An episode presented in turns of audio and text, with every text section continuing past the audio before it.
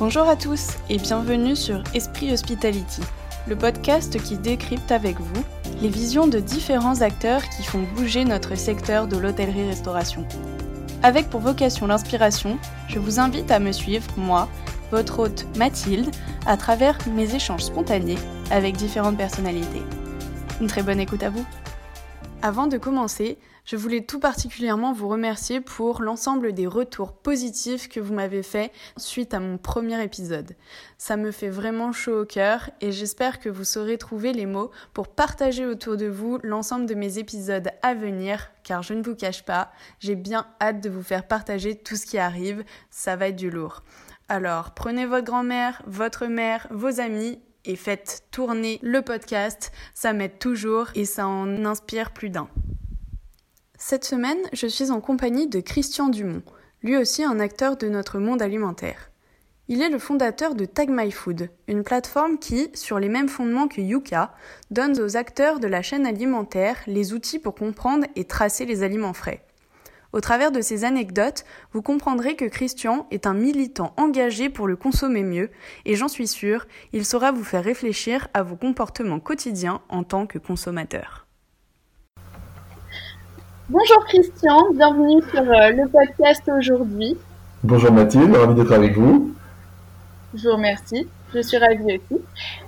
Tout d'abord, est-ce que vous pouvez vous présenter un petit peu et puis nous dire euh, d'où vous venez, quel est votre parcours et euh, comment vous en êtes arrivé jusqu'ici. Le parcours est... Alors j'ai 51 ans, mon, parcours ne s'est pas fait en ligne droite. Euh, à la base, euh, j'ai une formation industrielle. Euh, j'ai travaillé pendant 5 ans en, directeur commercial pour des équipementiers automobiles. J'ai travaillé dans le lean manufacturing. Je suis parti à l'étranger, je suis parti au Canada pendant deux ans à la Chambre de commerce française. J'ai aidé des entreprises à, développer des courants d'affaires avec le, Canada. Et c'est là où j'ai eu une première confrontation avec le milieu agroalimentaire notamment les vins. Ça, a, un impact sur, euh, sur la création de Tag My Food.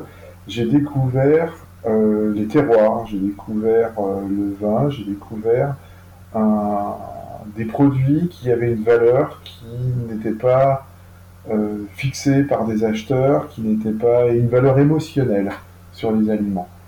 je suis rentré en France par la suite. j'ai toujours travaillé dans, dans l'industrie automobile. Et puis, euh, j'ai quitté ce, secteur euh, et, j'ai fait une formation. J'ai fait la formation de, l'EIV. Euh, c'est une formation qui est itinérante. C'est un, un, master. On part à la rencontre de, des vignerons, des instances de promotion du vin, un peu partout sur la planète. On a fait, on a fait une vingtaine de pays, une quarantaine de régions viticoles. Et ma volonté était de, travailler à, l'international sur euh, euh, la Sopexa ou chez Business France pour, euh, pour promouvoir les, vins et les fromages français à l'international. la vie s'est faite d'une manière un peu différente. j'ai pas pu partir à, l'international parce que j'avais des petits problèmes de santé. Et, du coup, j'ai travaillé pour, des cabinets, des cabinets conseils un grand cabinet européen, sur des opérations un peu délicates, sur des opérations d'entreprise qui étaient en difficulté, qu'il fallait remettre sur, euh, sur le droit chemin, soit en réactivant un service commercial, soit en, amélioration des, en améliorant les coûts de production. Et, euh, et là, j'ai découvert vraiment l'agroalimentaire d'une manière assez globale, parce que j'ai eu des missions au début dans l'industrie, puis ensuite euh, des missions dans le vin, des missions dans l'agroalimentaire, des missions chez un grossiste. Euh, je ne vais pas dire son nom, mais voilà, vraiment un, grossiste en préparation alimentaire pour la restauration euh, traditionnelle et collective. Et de tout ça. là que vous avez commencé à mettre un pied finalement dans le monde agroalimentaire de la grande distribution. Tout à fait, voilà, tout à fait. Et, et puis, euh, et puis au bout de cinq ans, j'en ai eu assez de, de, cette vie, euh, cette vie de patachon, de fait de déplacement. Euh, on n'est jamais chez soi, c'est une contrainte, c'est un stress. Et, avec mon ancien directeur, on avait prévu de développer un, système, système informatique pour aider justement les, les missions des, consultants de, cette, grande structure européenne. Et parallèlement à ça, moi j'avais développé des, sites internet pour les vignerons, des sites, des sites à l'époque, alors maintenant tous les sites sont comme ça, hein, avec un back-office. À l'époque, on était les premiers à lancer ce, back-office, mais c'était orienté d'une manière très simple, c'était orienté pour développer les ventes. On avait un créneau qui est très simple, on vendait du vin euh, auprès de restaurateurs, avec pour objectif de, placer des vins au verre, de manière à leur éviter de, refaire une nouvelle carte des vins. Et on avait développé euh, les premiers QR codes sur des contre-étiquettes où on indiquait toute l'information relative au produit. Ça marchait très bien parce que ça marchait dans les deux sens. C'était le consommateur qui s'informait sur le, sur le vin et, euh, et c'était aussi le consommateur qui euh, apprenait à apprécier un vin issu d'une Syrah et qui du coup pouvait trouver autour de lui des restaurateurs qui proposaient euh, ce, bah, ce type de vin, voilà, un vin approchant en termes en termes gustatifs. Et comment s'appelait cette entreprise? Ah, C'était Vignacom, la communication, la communication du vin. D'accord. Et c'était en quelle année que vous avez euh, développé euh, cette, euh, cette, initiative? Ah, C'était en 2008, 2008-2010. D'accord. Et c'est toujours quelque chose qui existe et actif en ce moment? Oui, j'ai toujours des, des, sites, des sites qui fonctionnent. Alors là, je vous ai pas tout dit. Je vous ai dit que la première phase, en fait, la problématique d'un vigneron qui veut commercialiser ses vins, il est pratiquement obligé de passer par la restauration pour avoir un crédit. Pour dire mon vin il est sur telle table, il est dans tel restaurant, ça amène un crédit au consommateur. Euh, et, euh, et, effectivement, refaire une carte des vins, c'est compliqué pour un restaurateur, ça se fait pas, simplement parce qu'on a envie de faire plaisir à un vigneron et d'introduire son vin. Donc c'est pour ça. De goûter, de voir si ça a un intérêt aussi au niveau euh, rentabilité pour nous, pour notre restaurant, etc. Et puis effectivement, un problème de cannibalisation, il ne faut pas que ce, vin-là, il doit être soit meilleur qu'un autre euh, à un tarif équivalent, ou moins cher pour respecter euh, une certaine gamme de, une certaine gamme de, ou hiérarchie dans la carte des vins. Et, et euh, donc on faisait ça, et puis on donnait des cours de dégustation de vin également dans, dans, Vignacom. donc des cours aux particuliers qui souhaitaient tout simplement en savoir un petit peu plus, apprendre à déguster les vins pour mieux, pour mieux les acheter, pour mieux les associer avec des plats. Et puis, on associait des traiteurs, mais surtout des restaurateurs dans ces sessions de, formation. Ça, amenait nous, ça nous amenait, nous, une crédibilité au niveau des cours.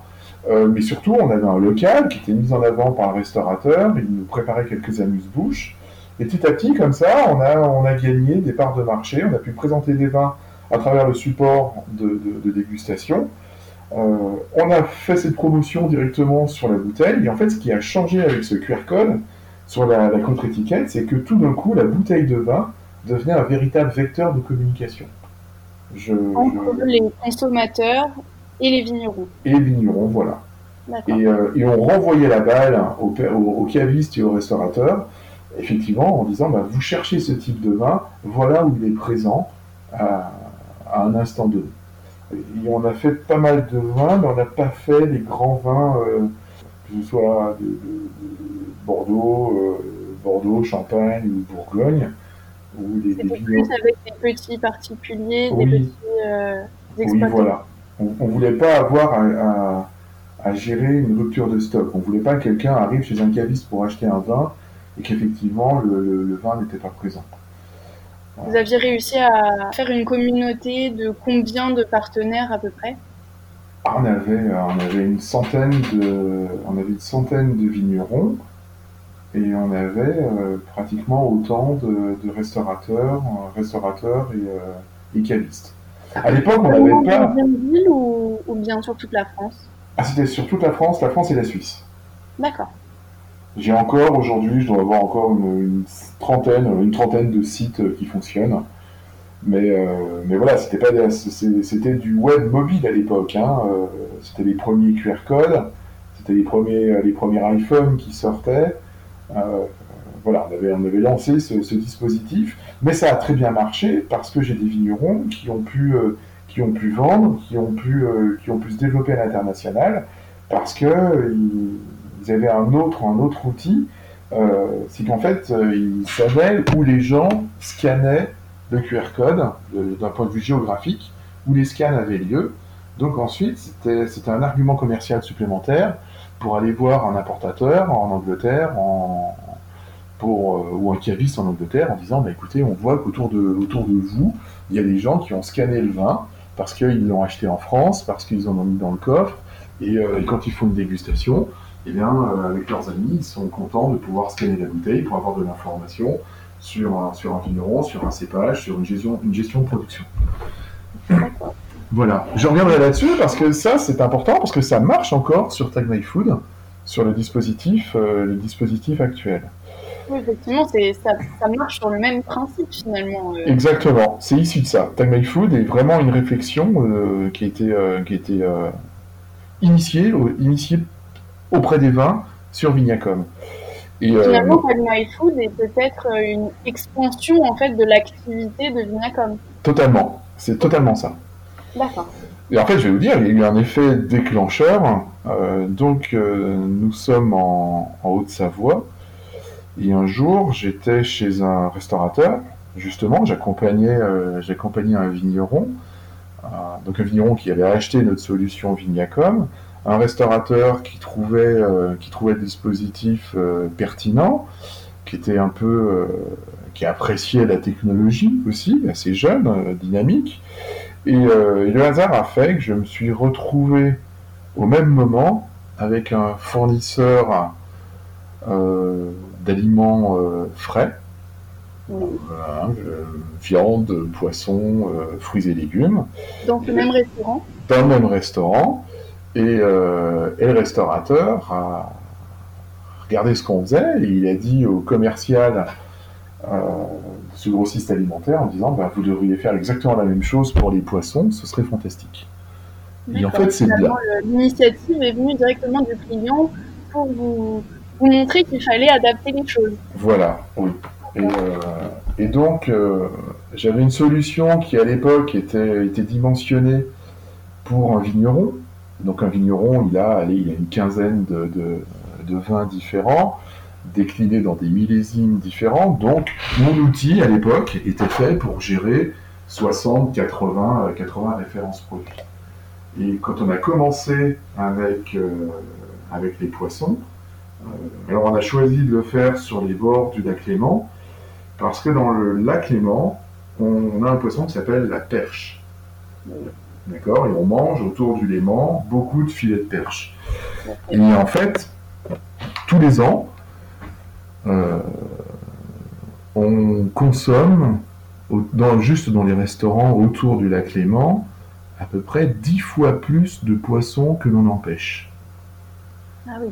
Ah ouais, donc il y a, euh, voilà, il y, a, euh, il, y a une, il y a une triche, il y a une... Bah, il y a un manque d'approvisionnement surtout de, la part de, de lac Léman lui-même. Alors on peut pas, non, c'est pas un manque d'approvisionnement, c'est qu'il y a une vraie triche, c'est que le lac Léman est limité au niveau de, sa capacité à produire, de la perche. Euh, par contre, cette perche, les filets de perche sont devenus quelque chose de, quasi obligatoire sur les, euh, menus euh, des restaurateurs autour du lac Léman, voire même sur les deux Savoies, et je parle de la Suisse aussi, aussi hein, quel que soit le canton.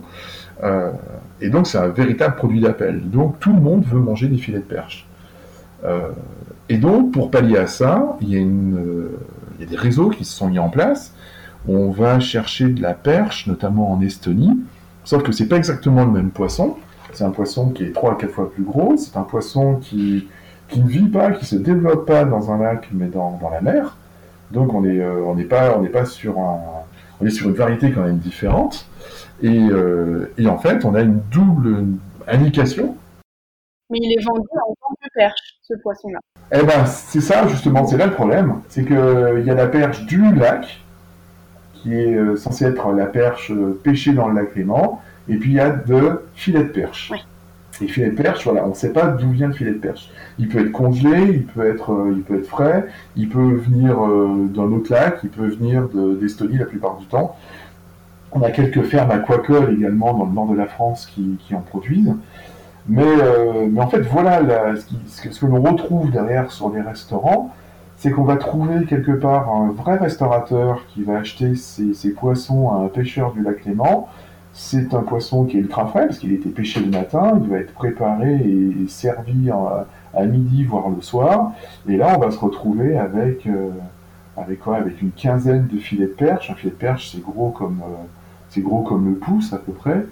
Euh, et le restaurateur va proposer une assiette à 20 euros. Et puis en face de la route, on va avoir un autre restaurateur qui va proposer du filet de perche à volonté pour, pour, pour 15 euros. Euh, et, on n'a pas le même produit, on n'a pas du tout le, même aliment. Euh, et, ça, c'est gênant. C'est gênant parce qu'on trompe le consommateur. C'est gênant d'un point de vue, euh, d'un point de vue référentiel, parce qu'il y a un consommateur qui va venir en vacances, qui va se diriger vers celui qui est le moins cher. Il va manger des filets de perche, il va se dire, bah ouais, c'est quelque chose d'assez commun. Et en fait, il va repartir chez lui en disant Bah oui, j'ai goûté des filets de perche, mais c'est pas, ce que, c'est pas si fantastique que ça.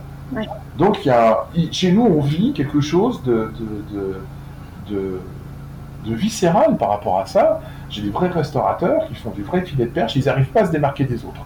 Donc, en fait, nous, on a pris ça et on s'est dit bah, On va se battre là-dessus avec Tag Food. D'accord. Manque, de, manque finalement de transparence et euh, de de connaissances finalement sur les produits qu'on a dans l'assiette. Donc vous êtes parti de cette problématique-là et vous avez voulu euh, développer Tag My Food. Voilà, et on a dit, parce que derrière tout, tout est en, tout s'enchaîne. Ça veut dire que le pêcheur du, du, du, Léman, au bout d'un moment, il, tient lui à valoriser son produit. On va se retrouver sur un étal de, de, où tout d'un coup on va voir du filet de perche, on va trouver de la perche du Nil, on va retrouver de la vraie perche du Léman, et puis derrière l'état du poissonnier, on peut aussi avoir un, vendeur, surtout en grande distribution, qui sait même pas, qui sait même pas expliquer, euh, qui sait même pas expliquer la différence sur un produit. On va retrouver exactement la même problématique euh, dans un restaurant où les gens vont proposer des produits sans, notamment en salle. Euh, je ne parle pas du vrai restaurateur qui va vraiment travailler la vraie filet de perche et qui va le mettre en avant. mais on a, on, a, on a, une vraie problématique locale qui est associée à ça. Donc l'idée, c'est de dire, alors celle-là, on la retrouve partout. Hein. On va la retrouver sur les fromages, euh, quand on voit qu'on a des vrais fromages authentiques euh, qui, ont, euh, qui, ont, un vrai goût. Et puis à côté, on va retrouver quelque chose qui est complètement, qui est issu de fromage, enfin de lait pasteurisé, où on a, on n'a plus les, les, les, ferments naturels qu'on peut avoir dans une cave, on va pas avoir le travail d'affinage. On va se retrouver, même si le fromage est sur une même AOP, on va avoir deux fromages complètement différents. C'est d'ailleurs ce qui fait tout le travail des grossistes qui, euh, qui sélectionnent des, euh, des, aliments pour les restaurateurs qui ont vraiment envie de travailler des produits authentiques. D'accord. Donc voilà, donc nous on s'insère dans cette dynamique-là, et nous on a développé un système, alors on a eu, on a travaillé sur les perches, euh, on a travaillé sur, sur d'autres poissons du lac, c'est simple parce que on n'a pas des on n'a pas des chaînes logistiques compliquées comme on peut avoir sur, euh, sur des poissons qui sont pêchés euh, euh, à Boulogne-sur-Mer ou ailleurs, où on va avoir des criers, des mariages, des grossistes, où on va refaire un petit peu des lots. voilà, là c'est simple. Ouais, c'est simple. On a un pêcheur, on a éventuellement un distributeur, on a un restaurateur ou un, ou un poissonnier. Et là, la chaîne logistique, elle est très simple. D'accord. Finalement, vous vous étiez lancé tout seul au départ euh, sur, sur ce projet-là ou vous aviez aussi des personnes qui vous aidaient à aller faire les interrogatoires, à trouver les clients? Non, tout seul. tout, tout s'est fait seul. D'accord. On a eu beaucoup de mal à trouver des, euh, des relais au niveau des, euh, des, des, champs d'agriculture ou de, ou de fédérations de, de, professionnels. D'accord. on n'a pas la même dynamique dans d'autres pays, c'est sûr. Hein, Donc vous direz qu'au niveau de, au niveau de, de, la législation française, de comment c'est fait au niveau de pour l'alimentaire, il y a peu d'aide, peu de soutien pour en fait euh, soutenir finalement cette, euh, cette, traçabilité et faire en sorte que les, les consommateurs soient plus, plus, accompagnés finalement dans, dans, le choix de leurs produits. Je pense qu'il y, y, a tellement de choses qui sont déjà en place qu'à chaque fois, les gens m'ont vu comme un, comme un concurrent. Euh, il y a des labels, euh, des labels forts hein, euh, sur, un, sur un produit nommé qui me disent mais nous on a déjà notre, notre syndicat de défense, on assure déjà la promotion, on n'a pas besoin de vous. J'ai des regroupements, je parlais tout à l'heure d'une chambre d'agriculture, en disant mais nous on a développé une marque, on a développé un label, avec des règles, euh, ben, on ne comprend pas trop comment vous vous insérez dans cette dynamique, parce qu'on fait déjà cette promotion. Et en fait, ils ont eu beaucoup de mal à concevoir qu'au contraire, il fallait partir avec nous parce que parce qu'on est global, parce qu'on est général, parce qu'on est à la fois dans les restaurants, dans les cantines scolaires, euh, dans les hôpitaux, on est présent dans euh, euh, chez le poissonnier qui est sur un marché. Aujourd'hui, il n'est plus trop le pauvre. Mm. Dans, la grande distribution, on est présent dans une table chez un ami. et on est quelque chose, on, on, fait, on fait le poisson, on fait le vin, on fait le fromage, on fait du pain, on fait des produits légèrement transformés, on fait des fruits et légumes. Et quelque part, on a quelqu'un qui va rentrer parce qu'il veut savoir ce que c'est ce qu'il a comme fromage dans son assiette, et finalement, il va se retrouver à chercher l'information sur un vin ou sur un poisson. Et c'est ça qui fait la richesse. Bien sûr. Mais ça, on va en reparler, on va en reparler plus tard. Et alors concrètement, euh, expliquez-nous comment ça marche euh, Tag My Food, parce que ah, voilà. c'est une histoire de, de, trouver la traçabilité, de comprendre d'où venait un produit, etc. Mais concrètement, l'outil, comment il marche? Alors, euh, on a eu plein de fraudes je vous ai dit, on a fait du poisson, on a fait des fraises, on a fait des fraises de, des fraises de Carpentras, encore un produit sous, sous AOP. Euh, et on s'est rendu compte qu'on avait des triches. Donc on a dû travailler en même temps pour éviter les triches. C'est-à-dire que faire, faire passer, c'est tentant pour tout le monde de, faire passer une fraise d'Espagne pour une fraise de Carpentras, parce qu'elle se vend plus cher. Euh, c'est tentant de faire passer un filet de perche euh, surgelé, importé, pour du filet de perche du lac. Et en fait, c'était toute la crédibilité de, de, de, qui était en jeu. Et d'un autre côté, il fallait que notre solution soit complètement ergonomique, parce que si euh, on avait trop de contraintes au niveau des, euh, des professionnels, eh bien, ils n'allaient pas l'adapter.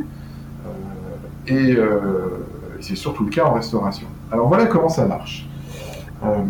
on a un système en amont, au niveau des, producteurs, hein, donc des pêcheurs, des, producteurs de fruits et légumes, euh, qui vont, vont, pouvoir soit se connecter à notre administration et gérer des lots, gérer des lots en direct. Donc au moment où un professionnel met en vente un lot, euh, alors un ostriculteur, euh, c'est simple, il fait un lot par jour. D'accord? C'est la, date à laquelle il a sorti ses huîtres de, l'eau. Euh, un, comment, un, boulanger peut décider de, créer des lots différents parce qu'il a des pains, des baguettes, ou il a des, euh, des, levains différents, il a des origines, il a des familles différentes, donc il va segmenter un petit peu ses, euh, lots. mais voilà, donc il se connecte au back-office, il génère un lot, on édite une étiquette, cette étiquette elle est collée soit sur le bon de livraison soit sur le contenant. Ça peut être euh, la boîte 2, ça peut être la, bourriche d'huître, comme ça peut être euh, le contenant de 20 kg de poisson. Euh, quel que soit le flux, ce, ce, ce bon de livraison comme ce contenant arrive à un moment donné dans les mains d'un restaurateur ou d'un détaillant, celui-ci a une application qui est, propre à, qui est propre à son activité. Il va tout simplement scanner le, le QR code. On a mis un QR code parce que c'est beaucoup plus simple en, lecture qu'un code barre, on a beaucoup plus d'informations. Et au moment où le restaurateur va scanner le QR code, eh bien l'aliment, l'aliment tel qu'il a été identifié par le producteur, est affecté sur le commerce du restaurateur ou du détaillant. D'accord. Et il est affecté pour la durée de, de, de la DLC qui est indiquée par le producteur. D'accord. Ce qui, fait que voilà comment tout d'un coup, s'il ne rachète pas des produits, s'il ne les ramène pas dans son établissement, les produits en fin de DLC sont sortis automatiquement du, commerce. Donc si mon, restaurateur revendique ses fraises de Carpentras, eh bien régulièrement il doit rentrer des fraises de Carpentras pour pouvoir toujours les proposer à la carte. D'accord, donc tout est à l'initiative finalement du producteur lui-même. C'est lui qui décide d'entrer ses produits sur votre plateforme pour ensuite les mettre en libre accès euh, et, que les informations finalement euh, relatives à cet article soient euh, opposables aux consommateurs, aux clients et aux partenaires. Voilà, et il faut que le, et le, celui qui est en contact directement avec le consommateur n'a pas d'autre choix que de, scanner ce QR code unique pour pouvoir affecter son, produit dans, dans, son commerce. D'accord. Et alors et alors pour le consommateur, derrière, voilà, on est sur quelque chose qui est sans scan. La différence du Yuka. Voilà, j'allais vous poser la question justement, quelle est la différence par rapport à Yuka? Est-ce que, est que vous êtes sur un, un, autre business model finalement, puisque eux s'adressent seulement aux consommateurs et si j'ai bien compris, vous vous adressez aussi aux restaurateurs, à la grande distribution et autres. Oui, alors déjà, on n'est pas du tout sur les mêmes produits. Nous, on gère des aliments frais. Donc, euh, fruits, légumes. Alors là, on pourrait scanner des, bacs quand on est dans un, magasin, mais surtout, on a les viandes, les poissons, euh, on a des plats, on a des plats euh, préparés en restauration scolaire. Et là, en fait, on est sur des technologies sans scan. On, il était impensable d'imaginer à un moment donné qu'au restaurant, bah, comment vous faites? Vous ne pouvez pas scanner une assiette, donc ça ne pouvait pas marcher. Euh, dans un état de boucher, euh, il est impensable d'imaginer un consommateur plongé avec son smartphone pour essayer de scanner un QR code euh, quelque part dans l'étal. Donc en fait, on a développé cette technologie sans scan, ce qui fait qu'ensuite, avec mon smartphone, je suis géolocalisé. Donc je sais que je suis dans tel restaurant, je sais que je suis dans tel commerce. Et dans tel commerce, en fait, je vois apparaître la liste des aliments garantie, d'origine garantie, proposée par, euh, par différents producteurs, mais garantie par, euh, par la chaîne de traçabilité de Tag My Food. Et donc, quand je suis au restaurant et que je mange une entrecôte, eh ben, je clique sur l'entrecôte et je vois toute l'origine de mon entrecôte. D'accord. Quand je suis dans un, dans, dans un supermarché, alors aujourd'hui on les a, on les a débranchés, mais on avait des grosses bornes tactiles où la personne voyait directement dans la bande tactile l'ensemble des aliments qui étaient proposés euh, par le consommateur. Donc, il n'a même pas besoin de se servir de son, smartphone. Il va cliquer sur la bande tactile et il voit que son, euh, son paleron, ben, il va retrouver toute l'origine du, du, paleron qui s'apprête, à acheter. Et alors, ça nécessite quand même euh, que le, propriétaire du restaurant ou bien le propriétaire du grand magasin mette en ligne toutes les informations sur tous les produits. Oui, mais il n'a rien à faire en fait. Il a, bien sûr, il doit, il doit faire ce scan. Euh, quand le produit arrive, il doit scanner le, QR code pour affecter le produit. C'est quelque chose qui prend, euh, allez, qui prend 5 secondes, même pas. Quand on a, euh, dès qu'on reçoit quelque chose, on allume l'application, elle peut rester elle, est en veille. Hein. Si on l'a utilisée une fois, on la réactive automatiquement. On a un lecteur de, QR code, on scanne le QR code et automatiquement le produit est affecté sur la page du restaurant. Mais on a fait mieux, on a fait, des, euh, on a fait sur les bons de commande, notamment développés pour des grossistes, où en fait on a un, on a un code, un QR code, qui reprend l'ensemble du bon de livraison.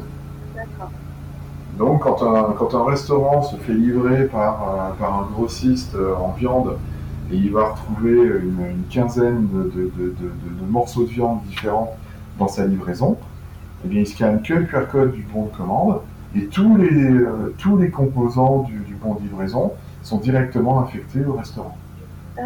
Donc, en moyenne, en moyenne on, a, on a 5 à 6 scans qui s'effectue euh, par, euh, par commerce, que ce soit, euh, que ce soit des, des, des, détaillants ou des restaurants. D'accord.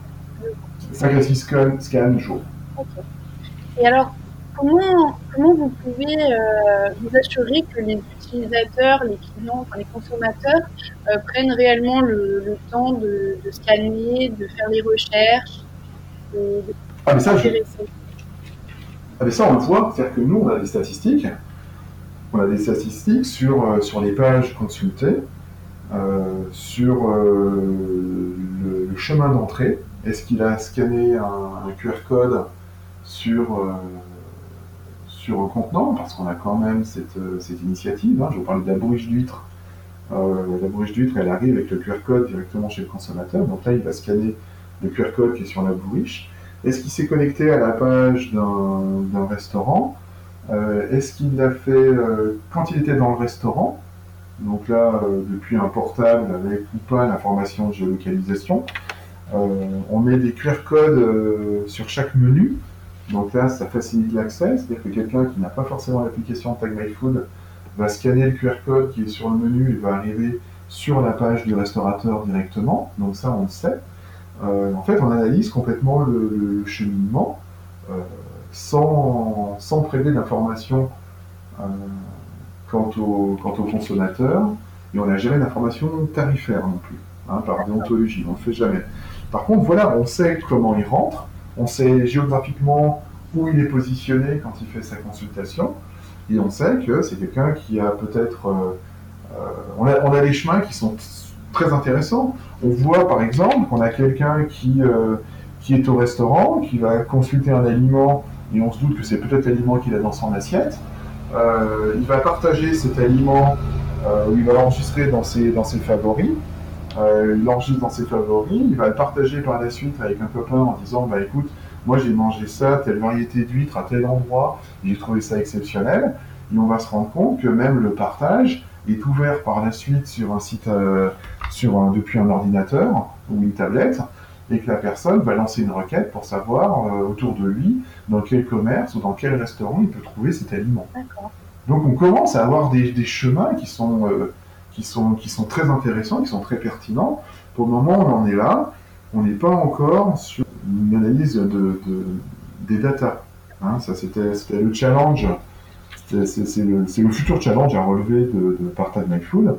Parce que si on exploite correctement toutes ces informations-là, demain, on va être capable de, dire à des restaurateurs et surtout à des détaillants, eh bien, autour de vous, on sait qu'il y a des gens qui, euh, qui marquent un intérêt pour euh, du bar de ligne de Normandie. D'accord. Et savoir euh, vers quel produit finalement il y a le plus d'engouement et savoir sur quel produit on a besoin d'avoir plus de traçabilité. Voilà, et puis surtout des gens qui, euh, euh, l'ont apprécié, euh, qui ont apprécié du bar de ligne pêché sur une côte atlantique française. Et, et ces gens-là, à un moment donné, nous on sait qu'ils vont rentrer dans une zone de chalandise à un moment donné. Parce que des gens, on, on commence à les, à les orienter dans leur parcours en disant, mais effectivement, vous habitez ici, vous travaillez là, sur votre parcours quotidien, et eh bien à un moment donné, il y a un, poissonnier, il y a un, boucher qui peut vous proposer ça. À côté de votre lieu de travail, il y a un restaurant qui va vous proposer euh, un, produit authentique qu'à un moment donné, vous avez mis dans vos favoris. D'accord. Et alors, comment arriver à, à, expandre un petit peu cette tendance de, sur tous les produits finalement? Parce que ça serait bien de potentiellement pouvoir avoir tous nos produits euh, sur lesquels on peut être informé. Donc comment pouvoir vraiment étendre cet outil à, tout, ce qu'on peut trouver dans le commerce, dans nos restaurants, euh, vraiment tous les produits qu'on va manger? Je pense qu'il faut, il faut passer. Euh, alors ça, c'est mon plan, c'est mon plan de développement stratégique, un peu. comment vous répondre sans tout dévoiler? Euh, il, y a, il y a des lobbies dans la viande et aujourd'hui c'est un peu compliqué. Euh, on a fait pas mal de choses. On s'est rendu compte qu'ailleurs sur la planète, il y a des choses fantastiques qui se, qui se créent dans le, dans le domaine des viandes. Le groupe Beauvalet est en train de mettre en place un système, euh, un système qui vient, qui vient d'Australie sur une analyse prédictive de la qualité, euh, la qualité des viandes, euh, mise sur ces, sur ces gens-là, on va miser sur des grossistes, des grossistes alimentaires, hein, qu'ils soient chez vous, Corvas ou, euh, ou Arungis au niveau des viandes, pour pouvoir rentrer dans des chaînes de restauration ou auprès de, auprès de détaillants. c'est un peu notre mission. J'ai eu la chance, moi, de gagner des concours donc à la fois en Suisse et, et à l'international. J'ai notamment gagné un concours de start-up à San Francisco. j'ai pitché à San Francisco. Et, et c'est juste bluffant de voir l'engouement que, que, des, que, des, grossistes ou des chaînes de restaurants ont pu manifester à l'intention de Tag My Food en, en, Asie, je parle de Singapour, au Japon, en Afrique du Sud, même ici à côté de chez nous en, Italie, où on a des, des peut-être des gens qui ont, enfin des, des, des, professionnels, des intermédiaires, qui ont compris le sens de, de, de, Tag My Food euh, dans, dans, un double sens, dans un sens de sécurité alimentaire. Alors là, on voit bien ce qui se passe avec le coronavirus. Euh, mais, euh, mais aussi au niveau de, de l'éducation du consommateur. On a, il y a un grossiste avec qui je travaille à, à Rungis. Euh, lui, il livre à peu près 500 grands chefs étoilés un peu partout sur la planète. Et euh, il dit, mais c'est compliqué de parler d'une race euh, charolaise ou limousine quand, euh, quand on est à Hong Kong. C'est encore plus vrai quand on est dans le, poisson, parce qu'un un bar, un bar, un bar pêché sur une côte, une côte atlantique française, le, consommateur à Hong Kong, euh, c'est pas du tout d'où ça vient. Au Japon, les gens, les consommateurs se demandent, euh, suite à Fukushima, à chaque fois qu'ils mangent quelque chose, si, euh, si c'est sain, si c'est bien, si c'est s'ils ont intérêt de manger ce produit. Donc on a, on a, déjà des gens qui sont confrontés à cette, à cette, double, cette double, double sensibilité. C'est est-ce que c'est sain, est-ce que c'est bon? Et puis est-ce que c'est est -ce c'est authentique? Est-ce que je vais me faire plaisir en mangeant à ça pourquoi, finalement on a besoin d'avoir euh, d'autant plus d'innovations qui sont basées comme ça sur le digital euh, au cours euh, de, nos, consommations du, quotidien? Pourquoi on a besoin du digital? Parce qu'on se rend compte que le relais d'information n'est pas fiable.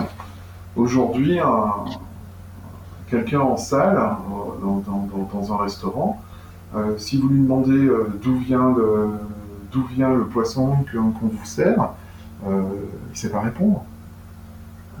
donc on se rend compte que, le consommateur, aujourd'hui, il est en avance par rapport à ça. Alors pas tous, pas tous les consommateurs, mais on a des consommateurs qui font attention. Euh, moi, je vais vous dire, dans, le cadre de, la mission, euh, d'une des missions que, la société de conseil m'avait, euh, sur laquelle j'avais été missionné, je me suis retrouvé chez un implantateur de crevettes. D'accord. Euh, là, j'ai vu les process industriels, parce que c'est l'industrie, pour réceptionner des crevettes, euh, pour, euh, pour leur donner du goût, pour les colorer, pour, pour enlever, pour les préparer en fait. Hein. On, enlève, on enlevait la tête, on enlevait, on la carapace pour, pour proposer ce, ce type d'aliment moi aujourd'hui, c'est sûr que c'est un, aliment que j'ai exclu complètement de, de, de, mon alimentation. Oui, sauf frais. Euh... Ah ouais, bien sûr, il y a des très bonnes crevettes. Euh, on a des, des, intervenants qui font d'appel un très beau produit de Madagascar qui est très bien travaillé. Mais quand, euh, quand je suis remonté sur tout le flux de, de, de, cette crevette dont je parlais, je me suis dit, on peut pas, on peut, on... c'est pas normal, on peut pas manger ce, ce, ce, ce type d'aliment. Euh, donc on a des consommateurs aujourd'hui qui, euh, qui, ont, qui, ont, euh, ont cet état d'esprit et pour qui ça devient dérangeant de manger un saumon dans un restaurant, de manger une crevette sans savoir, parce qu'effectivement, tout se côtoie. On peut avoir le pire comme le meilleur. Et je pense que c'est intéressant à ce niveau, c'est intéressant d'un point de vue... Euh, alors c'est pas de la sécurité alimentaire, mais, mais voilà, au niveau de sa santé, il y a des préoccupations et le consommateur, grâce au digital, il va avoir cette confirmation. Euh, et puis après, bah, vous, êtes, vous êtes à Lyon, euh, bah, voilà, c'est aussi, euh, c'est pas que du euh, Time My c'est pas que du bio, c'est pas que du, euh, que du de l'ultra sain en, termes d'aliments, c'est aussi se faire plaisir. C'est je veux manger une vraie andouillette, euh, je veux manger un vrai fromage, je veux retrouver le fromage que j'ai goûté. Donc là, nous, on a créé un véritable algorithme qui permet, quand un consommateur met un aliment dans ses favoris, en fait, on a une cartographie gustative de l'aliment qui est inscrite en parallèle. Et s'il a aimé un reblochon euh, euh, fermier avec, euh, avec 4 semaines d'affinage, eh bien, on peut peut-être lui proposer un Saint-Nectaire à côté, parce que c'est un fromage qui, qui, au point de vue gustatif, va avoir des similitudes avec son, son reblochon. Pour autant qu'il n'y ait pas de reblochon à côté. Donc voilà, on, est sur ces deux, sur ces deux courants. Par exemple, vous pouvez travailler avec les Halles de Lyon pour pouvoir tracer finalement et renseigner les consommateurs sur euh, toutes les informations relatives aux produits de chaque producteur des Halles de Lyon. Oui, voilà, et sur, euh, et sur une approche vraiment, euh, sur une approche plaisir, hédonique. Personnellement, je ne comprenais pas pourquoi Entrecôte n'avait pas la saveur, de, quand, je la préparais moi, n'avait pas la saveur de, celle que je mangeais au restaurant. Euh, j'ai appris euh, tout d'un coup qu'effectivement, les viandes, alors il y avait, euh, on communique sur les races, mais il n'y a pas que ça, il y a le bien-être animal, il y a l'alimentation en diabète, il y a le travail, il y travail sur la maturation des viandes, il y a un travail à faire sur les cuissons, et, tout ça, c'est le consommateur, ben, il, ben, on ne sait pas un consommateur qui, mange quelque chose de très bon, euh, comme vous disiez, une entrecôte par exemple au restaurant, il est capable de demander aussi à son restaurateur les informations directement. Pour en euh, oui, il est capable, mais, euh, mais suivant dans quel restaurant il est, je me mets à couper que l'information, il n'est pas en mesure de l'obtenir. D'accord. Donc, d'après vous, c'est aussi du point de vue du restaurateur qu'il y a un manque de, d'information en fait. C'est sur toute la ligne, sur toute la chaîne euh, qu'il y a du manque euh, d'informations et il faut que ça parte dès la source en fait. Oui, je pense que quand on est sur un, sur un chef, sur un restaurateur qui, euh, qui, a, déjà cette approche, hein, cette approche qualitative, qui est très orientée sur, le plaisir partagé avec ses, clients, on a une prédisposition, on a quelqu'un qui est fier de mettre en avant des produits du terroir, qui va justifier également des tarifs en disant ce que je vous donne à manger, euh, euh, c'est tel type de volaille, euh, sans être obligé de dire qu'elle vaut cinq fois plus cher qu'un poulet, qu'un vulgaire poulet, mais il est déjà capable de justifier, de justifier ses tarifs mais il est aussi euh, surtout capable de justifier son métier en disant mon métier, moi, c'est de sélectionner des bons producteurs, des bons produits et de bien les préparer pour, euh, pour vous faire rêver, pour créer l'émotion chez, chez moi, dans mon établissement. Bien sûr. Et ça, le consommateur, alors bien sûr, on s'adresse dans ce cas-là à, un segment de, de, restaurateurs. Tous ne partagent pas cette, euh, cette approche. mais quand mon consommateur va là-bas, si chez lui il a envie de reproduire euh, la même chose, ben, ben, nous, on lui donne les moyens d'y arriver. Il est capable de, remonter, et c'est pas grave s'il n'achète pas exactement le même produit qui vient du même producteur. En fait, on va créer, nous, on crée, on arrive à créer, à travers nos algorithmes, c'est pas déclaré comme tel, mais on arrive à, je vous parlais de produits, de produits apparentés, nous, on crée des... Euh, des communautés, en fait, autour du même produit voilà, autour d'une euh, de, de, caractéristiques organoleptiques similaires sur un produit. Ça, vous avez un réseau autour de chaque produit. Oui, oui. Et alors, finalement, ça me, ça me donne l'envie de poser aussi la question par rapport au prix. Comment, comment on peut trouver un, un équilibre? Parce que tout le monde n'a pas les moyens de consommer euh, aussi de cette manière, de chercher à avoir de la meilleure qualité, du, du une meilleure source, euh, être plus local, etc. Mais un restaurateur n'a pas forcément les moyens d'acheter en gros euh, chez un producteur qui est plus qualitatif finalement. comment pallier à cette euh, à cette problématique en fait de trouver un équilibre? Alors pour le consommateur, ben, effectivement, aujourd'hui, c'est comme, c'est comme ce que moi j'ai découvert dans les vins à l'origine. Consommateur qui veut être sûr d'acheter un bon vin, il va acheter un prix. Il va dire, ben voilà, si je mets 30 euros dans une bouteille, potentiellement il va être bon, mon vin. Euh, si je mets 8 euros, je suis pas sûr. Donc en fait, on a des gens qui font, qui, euh, font, euh, qui font le même. Et un des, piliers fondateurs de Tag Food, c'est que malheureusement la grande distribution, parce parce qu'ils ont fait, ils ont tiré les prix au maximum, parce qu'il y a des opérations, de, notamment sur les viandes, où on va retrouver, on va, on va retrouver une entrecôte à 8 euros du kilo dans un supermarché, et on va retrouver, on va retrouver des tarifs à, 30 euros le kilo dans une boucherie parisienne euh, de, renom. Qu'est-ce qui fait la différence? Ça, le consommateur, il ne le sait pas. Alors oui, euh, on ne peut pas manger, euh, la plupart des Français ne peuvent pas acheter des viandes à 30 euros le kilo au, quotidien. Par contre, nous, on est capable de dire, ben, il y a des aliments qui sont, qui, sont, qui, sont, qui sont locaux, qui sont de saison, qui à un moment donné sont abondants, eh bien, euh, bah, à ce moment-là, vous pouvez les acheter, ils sont, ils sont bien moins chers, pour autant que vous preniez la peine de les préparer. Euh, on a fait un système anti-gaspi, euh, ça c'est des, des, ficelles qu'on a mis en place dans Tag Food, où un commerçant, il y a une alerte automatique, je vous ai dit qu'on gérait les DLC, il y a automatiquement une alerte sur la fin de DLC sur ces aliments. Donc à un moment donné, à J-1, il est capable de de brader un, de brader un poisson, de brader, euh, de brader une viande, euh, pour éviter de la jeter. Et donc là, j'ai quelqu'un qui peut être tenu au courant d'une promotion, euh, on l'appelle tout simplement la promotion fin de DLC, il va pouvoir s'orienter pour acheter un produit, certes qui est, qui est proche de la fin de DLC, mais un produit très qualitatif.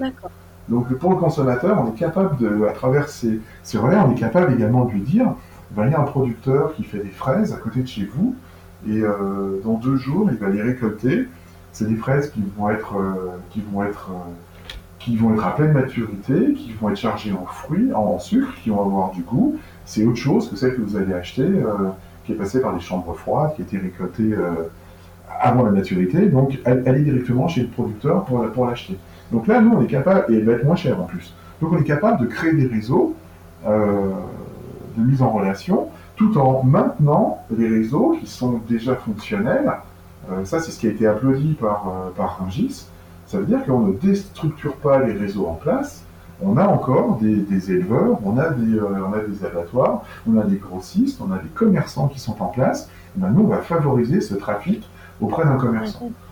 on est conscient que, et c'est le cas du saumon tout à l'heure, on ne peut pas, ou des aliments bio, on ne peut pas envisager demain que tout le monde achète du bio, euh, que tout le monde achète, euh, achète euh, du saumon, du saumon de, qui n'a pas connu de, pesticides, d'antibiotiques, etc. c'est pas faisable. Aujourd'hui, au point de vue tarifaire, on est d'accord, le consommateur ne peut pas aller par là. Par contre, on peut lui dire, ben, ben effectivement, celui-ci, ce saumon de, mauvaise qualité, déjà, c'est pas binaire, c'est pas c'est bon, c'est bio, c'est fantastique, et le reste, c'est pas bon. On, établit des classes. Hein. Je vous incite à aller voir ce qu'on a fait sur notre site au niveau des viandes, parce qu'on a accompagné euh, la méthode MSA, c'est le Meat Standard Australien, qui eux sont, classent les, viandes selon euh, quatre niveaux de qualitatif. D'accord. Donc on, veut essayer de faire la même chose, c'est ce qu'on est en train de mettre en place dans d'autres, secteurs, où on dit, bah, effectivement, il y a la viande qu'on peut manger tous les jours, euh, il y a la viande qu'on va sélectionner pour des, instants privilégiés, et puis il y a, euh, effectivement euh, la viande exceptionnelle qu'on va peut-être manger quatre fois dans, notre vie. Mais, mais, voilà, mais en fait on, apprend à faire ça, et puis à chaque instant, à nous de choisir où, on va manger. C'est aussi dire on ne va pas s'empoisonner, parce qu'on mange, on mange celle qui est, qui est de basse qualité. Mais, mais, voilà, on éduque aussi le consommateur, on lui explique, on lui dit ce que vous achetez à 8 euros le kilo à un moment donné dans un supermarché, eh ben, c'est de la vache de réforme. Mm, mm, mm. Ben voilà, c'est la vache, c'est comme ça, c'est la vache de réforme. C'est une et de l'initiation aussi à, essayer de consommer mieux. On, donne les clés finalement, enfin vous donnez les clés pour finalement euh, que le consommateur aille vers les meilleurs produits, vers, euh, vers ce qui pousse en ce moment, vers ce qui va sortir, euh, ce qui est de saison, etc c'est le consommateur acteur de, ses choix. Euh, c'est ça, c'est-à-dire qu'à un moment donné, je choisis. Nous, on a, fait des segmentations de, des usagers de, Tag My Food. Alors, c'est faux, c'est pas représentatif. Parce que si les gens utilisent Tag My Food, c'est déjà, ils ont une appétence pour ce qu'on propose, pour le mieux manger. Euh, alors, ce qui se passe aujourd'hui sur, sur la planète euh, va peut-être inciter les gens à faire un peu plus attention. même si, à mon avis, cette histoire de virus ne va pas être attachée à, à une soupe de, siottes chinoises. Mais, mais, mais on sait que nous, on voit des gens qui nous disent on, est, on, devient, on devient usager de Tag My Food parce qu'il y a une maladie. Parce que tout d'un coup, il y a des enfants qui arrivent dans un foyer, donc on veut faire attention à ce qu'on va donner à manger à, nos enfants? On a été malade, on veut faire attention parce qu'on nous a dit tiens, vous mangez trop de sucre.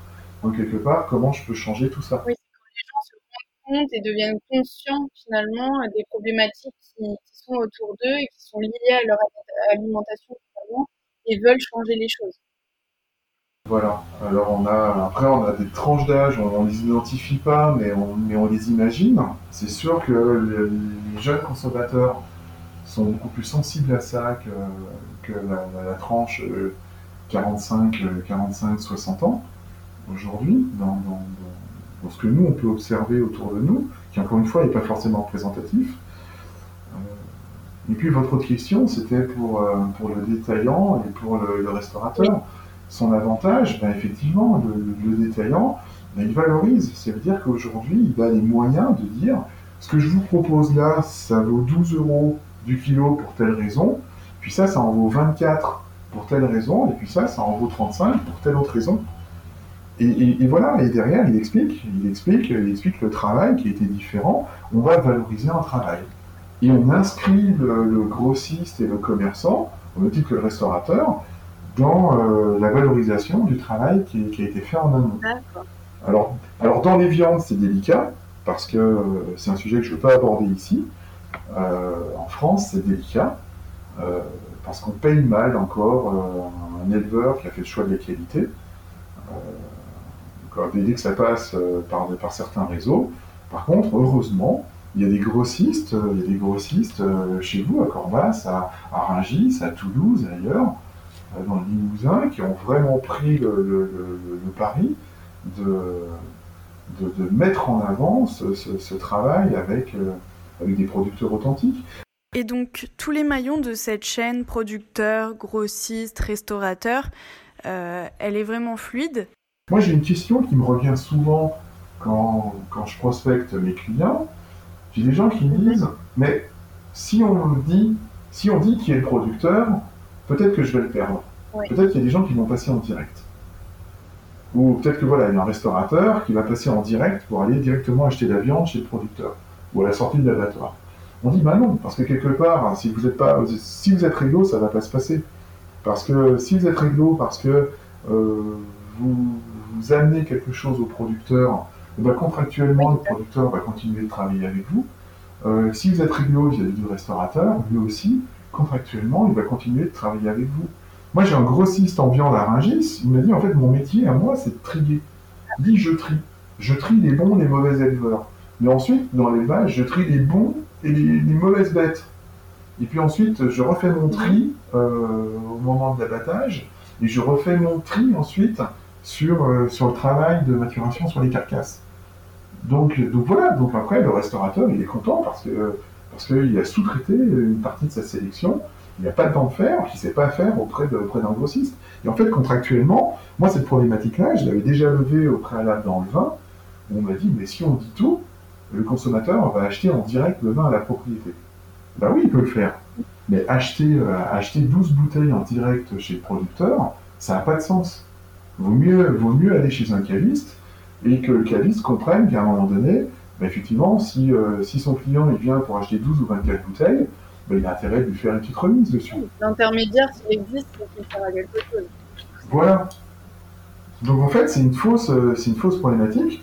Et pour rebondir sur les questions que vous avez posées euh, plus, tôt, ça, j'ai l'impression que c'est typiquement français. C'est cette crainte contractuelle. moi, je la vois pas. Alors, on est moins avancé dans d'autres pays, mais je la vois, mais je la vois pas ailleurs. J'ai pas des gens en Italie, des gens qui, qui travaillent le veau ou qui travaille le fromage euh, italien, à aucun moment cette question est venue sur le tapis. Oui, c'est une question de fidélité finalement. Voilà. Et alors, euh, moi j'aimerais vous demander comment vous, euh, vous voyez l'évolution des modes de consommation dans quelques années? Parce que la tendance, elle est aujourd'hui plutôt à favoriser bah, la transparence, le sourcing, beaucoup le local aussi. Mais selon vous, c'est pas seulement un effet de mode, Ouais, je sais. je change d'avis là-dessus. je change d'avis. je. Quand, quand... Alors, bien sûr, oui, je, je, à la base, si j'ai créé Time Food, c'est parce que je suis convaincu de ça. Je suis convaincu que le consommateur va, va, prendre conscience que, que, sa santé, elle passe par une alimentation soignée. Euh, j'en suis intimement convaincu. On va toujours trouver des personnes qui vont faire des économies, qui vont faire des économies sur le budget euh, alimentation, parce qu'ils veulent s'acheter le dernier iPhone, parce qu'ils veulent mettre des gens talus sur leur bagnole. Euh, ça, on va toujours en avoir.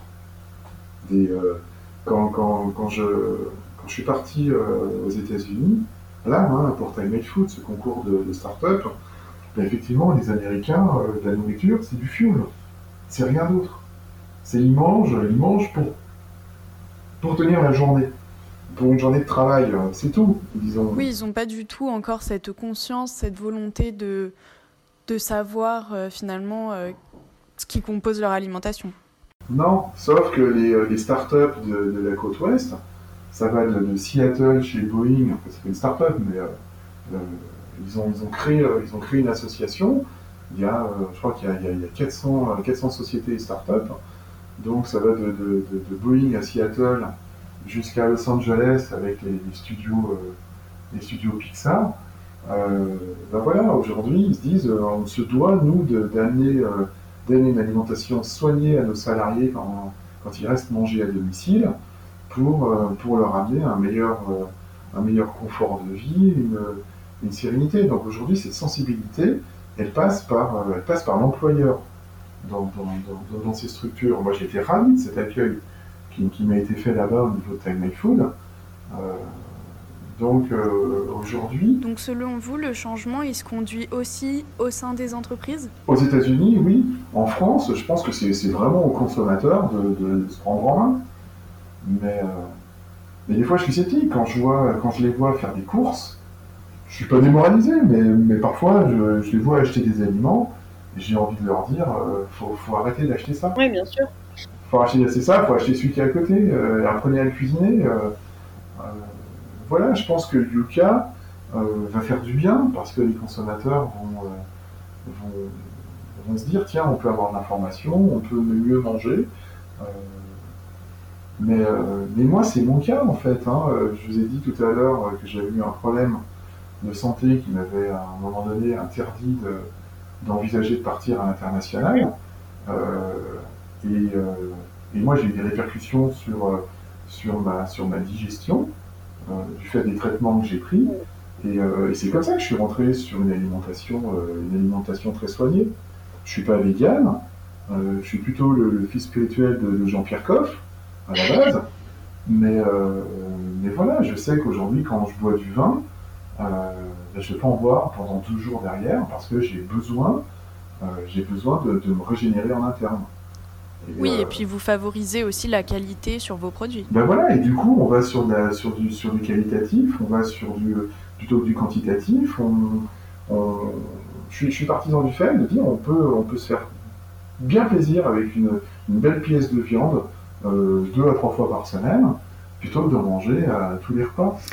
Oui, ce sont nos, habitudes de consommation qui sont complètement à revoir au niveau de, leur qualité, de la fréquence à laquelle on, les consomme, et puis finalement euh, au niveau de la traçabilité, d'où ils viennent, la provenance. Ouais, Et voilà, après on est sur, le, sur la, recherche de l'information, ça veut dire qu'aujourd'hui euh, il y a énormément de choses.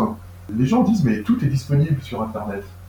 Mais oui, tout est disponible. Mais aujourd'hui, on ne sait plus, on sait plus le vrai, euh, le vrai du faux. On ne sait pas, on aller chercher l'information. Euh, L'ANSES publie des choses euh, fantastiques, euh, mais il faut aller la chercher cette information.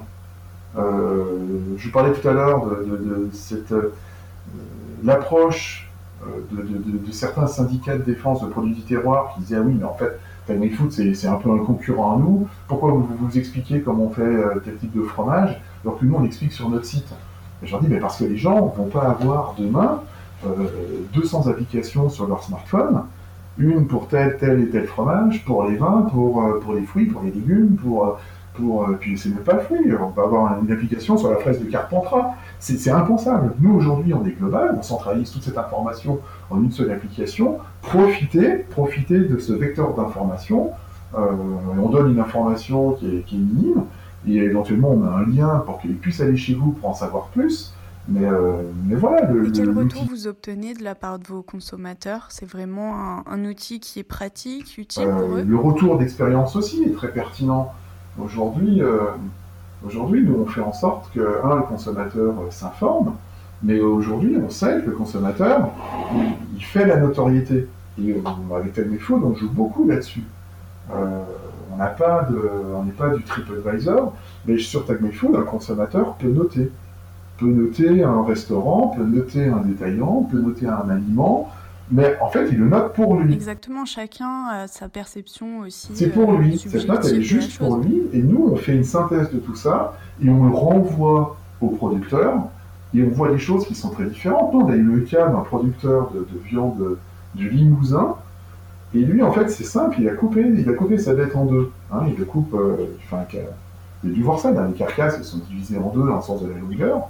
Il y en a une qui est partie dans un réseau de, de, de grande distribution, la deuxième est partie chez un petit boucher. Et on a vu les commentaires qui sont revenus, des commentaires complètement différents. Et, euh, par retour, donc les consommateurs ont dit c'est fantastique, c'est génial, c'est une viande fabuleuse. De l'autre côté, les gens ont dit mais euh, c'est de la semaine, c'est immangeable. Oui. Donc quand on a un commentaire comme ça, on se dit peut-être qu'il l'a mal cuisiné, peut-être qu'il l'a mal cuit. C'est pour ça à la base qu'on ne voulait pas, nous, que les commentaires soient publiés, parce qu'il y a, a l'aliment brut qui est produit, qui peut être altéré autour de, de, de, la chaîne logistique, puis ensuite il peut être altéré quand le consommateur la cuisine mal. Oui, c'est ça, chacun a sa perception aussi subjective. Oui, oui. Et puis euh, on a même l'élément encore euh, ultime, c'est l'association mets et vins, sur lequel moi j'ai beaucoup travaillé. Euh, on va adorer un vin, puis quand on va le boire avec tel aliment, on va trouver âpre, acide, pas bon sans goût, puis quand on va le goûter avec un autre aliment, enfin c'est le travail du sommelier, on va le trouver extraordinaire, parce que le, le, le vin appelle l'aliment, qui révèle le vin, etc. On, voilà, c'est le travail d'un sommelier en fait. Mais ça, très... Oui, finalement, il y a tellement de facteurs qui entrent en jeu dans ce processus qu'on est obligé de prendre toutes les informations, de les collecter et puis d'en faire une moyenne finalement. Tout à fait, voilà. Et donc, nous, pour revenir sur cette anecdote de cette viande, euh, on s'est rendu compte que dans le supermarché, euh, le chef boucher était, euh, était malade. Donc c'est mmh. l'apprenti qui, euh, qui, a commercialisé, qui a commercialisé la viande et il l'a fait, il l'a mal fait. Donc on a mal, voilà, la viande a été mal préparée à un moment donné.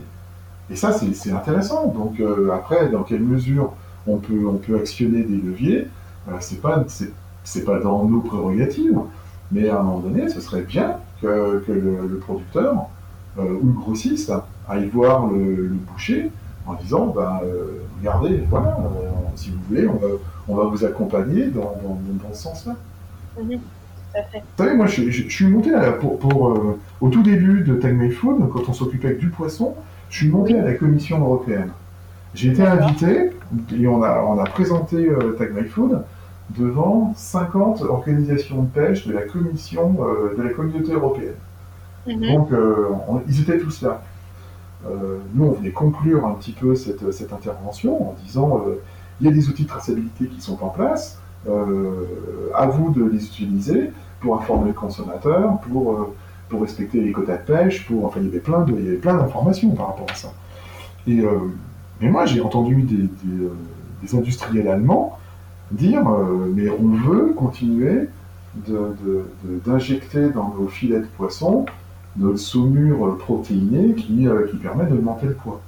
Wow. Et ça, c'est une pratique qui se fait. Euh, c'est de, de, la protéine, la plupart du temps, c'est de la protéine de porc, euh, qui, est, qui, est, additionnée euh, d'eau et de sel. Et dans les process, on, a, on voit ces filets, filets de sol et de poisson qui passent, on injecte ça dans le filet de sol, il prend 30% de, de, de, poids. Euh, du coup, le prix au kilo est moins cher quand c'est vendu dans un supermarché. Et ça, et ça, ça c'est dans, les, euh, dans les habitudes. Et ça, la Commission européenne le maintient. C'est toujours faisable. Simplement, la Commission européenne aimerait, c'est pas validé, aimerait que ce soit indiqué aux consommateurs, et les lobbies ont fait en sorte que non, c'est pas indiqué. Mais moi, ça, ça, me- rend, ça m'horripile. Je, je comprends pas.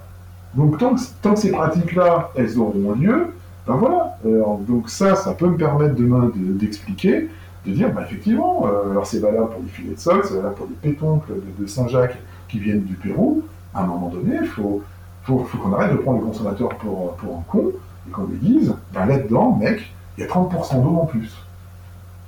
Alors oui, tu peux l'acheter parce qu'à un moment donné, tu as envie de manger, euh, c'est bien. Mais il y a des scandales alimentaires, je ne sais pas si vous êtes au courant, on parle du miel, on parle de sauce tomate, on parle de choses comme ça. Savoir qu'il y a du miel, euh, du miel euh, labellisé Europe et Pyrénées, c'est du miel qui est fait avec euh, 80% de miel espagnol, qui lui-même est fait à partir de, miel chinois, euh, qui ne voit même pas une abeille, c'est fait qu'à partir d'un traitement du sucre. Et ça, euh, et ça, il y a des gens dans les supermarchés qui, sont même pas au courant. Il y a des chefs, de, de- des directeurs de, supermarchés qui sont même pas au courant de ça, qui veulent simplement avoir euh, une, une pérennité sur, euh, sur leur sourcing et qui disent à la personne en disant moi je veux bien prendre votre miel, ça- c'est- il n'est pas, est si mauvais que ça, euh, il n'est pas trop cher, vous me garantissez les volumes sur, euh, sur l'année, c'est bon, je signe le bon de commande. Mais même le directeur du supermarché, il n'est pas au courant de ça. Donc à un moment donné, voilà, il y a une vraie éducation à faire. C'est malheureux en France. Hein. Et j'aimerais vous poser une question par rapport au. Enfin, je rebondis sur ce que vous disiez tout à l'heure, que les gens ont du mal à savoir euh, euh, s'informer, etc. Ils ne savent pas où trouver les informations. Est-ce que vous jouez vraiment, vous, sur aussi une politique, une, une stratégie de communication pour essayer de, de, de démocratiser euh, Tag My Food ou pas du tout? Ah bah oui, Mhm. oui. Aujourd'hui, malheureusement, euh, les gens, les gens qui ont signé sont des gens qui font du bio. Euh, donc moi, ça m'a permis de me développer. Euh, mais aujourd'hui, je suis My Food est labellisé bio et ça me dérange euh, parce que parce que c'est pas que du bio. Euh, voilà, c'est- hospitalier. Les familles vont pouvoir, à travers le site internet de My Food, voir ce que l'on sert quotidiennement à, leurs aînés. Donc quelque part, ils vont voir que on est en train de lutter contre la dénutrition des- des anciens. Et je trouve que c'est fantastique. Alors aujourd'hui, ce qui se passe, c'est plus d'actualité. Hein, ils sont en train de gérer, euh, gérer la crise. On était en train d'avancer dans, ce- dans cet axe-là. Donc oui, le Tag Me Food doit absolument se démocratiser, et c'est ma volonté. Parce qu'aujourd'hui, euh, là, on a signé avec, euh, Biocop, euh, c'est bien, hein Euh, mais quelque part, j'ai déjà une clientèle qui est, qui, s'ils vont acheter leurs aliments dans cette enseigne, c'est que déjà, ils sont sensibles à une alimentation soignée. Et c'est pas eux que je veux toucher. Oui, c'est démocratiser ailleurs. Mais bien sûr, moi mon but c'est de dire qu'à un moment donné, euh, et ça je compte beaucoup sur les réseaux sociaux, sur le bouche à oreille, et je compte sur vous, sur les restaurateurs. À un moment donné, euh, on va se faire plaisir dans un, dans un restaurant, et voilà, ben, on explique. Bien sûr, il faut que l'effort soit fait de manière commune, il faut convertir euh, toutes les parties pour que tout le monde avance aussi dans le même sens. Et euh, par contre, la note d'espoir, c'est que moi je voyais dans le poisson, je voyais un changement d'attitude. On voyait qu'au bout d'un moment, au bout de, de, de 5 à 7 sollicitations, la personne acceptait de, modifier Oui, parce que ça lui montre en fait la gravité de, de, de la situation et, et ça l'incite à, à utiliser ce- ce- cet outil finalement. Ouais, ouais. Et voilà, donc en fait, euh, il y, a, il y, a, il y, a, il y a cette volonté quand même d'être authentique, en disant, bah, effectivement, euh, plutôt que d'acheter du, du sachet, plutôt que d'acheter tout ça, acheter un autre moment. Mais en fait, tout ça, ça passe par le consommateur. Parce que si ce- ce- cette salade prélavée en sachet dans un rayon frais de supermarché, elle est là, euh, bah, c'est parce que le consommateur, à un moment donné, il en a exprimé le besoin. On est sur un rapport au temps qu'on doit tous gérer à un moment donné, euh, va pas non plus dans le sens de, de cette alimentation. Moi, j'ai l'impression, là, dans ce que je vois passer dans les, dans les réseaux sociaux autour de, cette crise qu'on vit et de ce confinement, que tout d'un coup, j'ai l'impression qu'il y en a qui, prennent, qui prennent le temps de, de recuisiner. Tout à fait, c'est exactement ce que j'allais vous dire. Les gens se mettent beaucoup plus à cuisiner, à prendre du temps chez eux pour faire euh, des bonnes choses et utiliser de bons produits. C'est pour ça que, d'après moi, il y a tout un intérêt à bien communiquer sur les réseaux sociaux et pouvoir bien accompagner aussi les consommateurs euh, qui sont chez eux, et notamment avec euh, la plateforme de Tag My Food qui est euh, opérationnelle en ce moment, j'imagine. Effectivement, tout le travail fait sur la restauration, je le mets en suspens, mhm. parce que, parce que ces pauvres restaurateurs, ils vont avoir d'autres choses à gérer dans les mois à venir ne sait pas quand l'activité va revenir, on ne sait pas ce qui va se passer au niveau de, des charges euh, reportées, est-ce qu'ils vont devoir les payer, est-ce que les assurances vont les prendre en charge. Euh, mais moi, j'ai quelques restaurateurs qui étaient, qui étaient adhérents à Time My Food, euh, dont des Parisiens qui disent Nous, il y en a marre, on s'est pris les gilets jaunes, aujourd'hui on a ça, on, a, on a nos loyers à payer, ils ne sont pas propriétaires du de commerce, c'est lourd, hein, c'est extrêmement lourd. Très très lourd, oui. Euh, donc je suis pas convaincu que, ces gens-là, suis pas convaincu que les Français euh, retournent au resto, au resto si, vite que ça.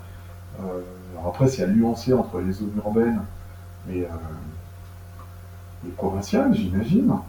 Mais alors comment vous, avec Time My Food, vous comptez faire face à cette crise si vous pouvez de moins en moins compter sur les adhérents restaurateurs? Vous allez utiliser quels moyens? Donc moi aujourd'hui j'ai réorienté euh, sur quelque chose qu'on avait préparé, euh, préparé il y a quelques mois. C'est tout simplement les, euh, marchés, les marchés, les marchés de commerçants au centre-ville. On voulait apporter, une, ouais, on voulait apporter une digitalisation de, de, retourner directement chez les premiers de la chaîne. Ben voilà, c'est-à-dire qu'aujourd'hui, moi j'ai des producteurs qui, qui ont perdu leurs débouchés commerciaux. en plus, pouvaient de temps en temps faire des marchés, maintenant ils n'ont même plus le droit de faire des marchés. Euh, c'est sûr, quand je parle avec mes, clients euh, commerce, bio, ils me disent ben, aujourd'hui euh, c'est bien simple, depuis, trois semaines c'est tous les jours Noël. parce que leurs leur, fournisseurs essayent de leur fourguer au maximum ce qu'ils n'arrivent plus à vendre sur les marchés, parce que les consommateurs vont chez eux pour acheter, des aliments, bah, parce qu'ils n'ont plus sur les marchés aussi. Donc en fait, euh, voilà, mais la chaîne de valeur pour le producteur, c'est pas la même. Donc aujourd'hui, on va essayer d'activer euh, euh, des, places de marché virtuelles avec des drives, en fait, des drives sur, sur les marchés. Donc directement avec la plateforme Tag My Food. Tag My Food permet de le faire. Donc en fait, ben voilà, c'est simple, hein, c'est une valorisation de produit. Le consommateur, depuis son ordi, va pouvoir sélectionner son commerçant, son aliment, euh, faire un click and collect, et puis aller sur la place de marché pour, euh, comme, il va, comme il va au supermarché. Oui, finalement, c'est à ça qu'on revient. on revient à faire de la livraison presque à domicile, de produits très frais, etc. Tout est repensé là avec cette crise. Tout, le, domaine, tout le secteur de, l'alimentaire est complètement repensé. et c'est là que comment vous, ça vous impacte? Comment vous avez un, intérêt à continuer à ce niveau-là avec Tag My Food? Voilà, c'est là en fait. Je, mets toute mon énergie pour faire en sorte de, de, sauver ces activités. On a, moi, j'ai un, un, producteur qui a essayé de vendre en direct. Ben, il s'est rendu compte que par jour, il, pouvait vendre, il y, avait, il y avait entre 80 et 100 personnes qui venaient dans sa ferme pour acheter trois salades, cinq carottes et deux navets. Donc il me dit, il me dit, mais je peux plus faire ça parce que du coup, euh, si je fais que vendre, je suis plus dans, euh, je suis plus dans mes serres. J'y arrive plus, ça marche pas. Il va alors y avoir un vrai challenge pour euh, permettre aux producteurs qui sont locaux de vendre leurs produits. Enfin, on va en revenir beaucoup plus au marché, les places publiques, etc. y a aussi la temporisation ne joue pas notre jeu parce qu'on est on est sur des, maires qui ont été élus, qui ne sont pas encore réélus. On a des, euh, des conseillers euh, qui ne sont pas encore en place. Et, euh, réactiver des marchés en place payante, c'est pas gagné, quoi. Les gens sont frileux de, prendre cette décision, donc on va voir si on arrive à, les valider avec des fédérations ou des associations de commerçants. C'est un peu le challenge. Voilà, et ça, ça va sauver, ça va sauver Tag My Food, ça va peut-être sauver ces commerçants.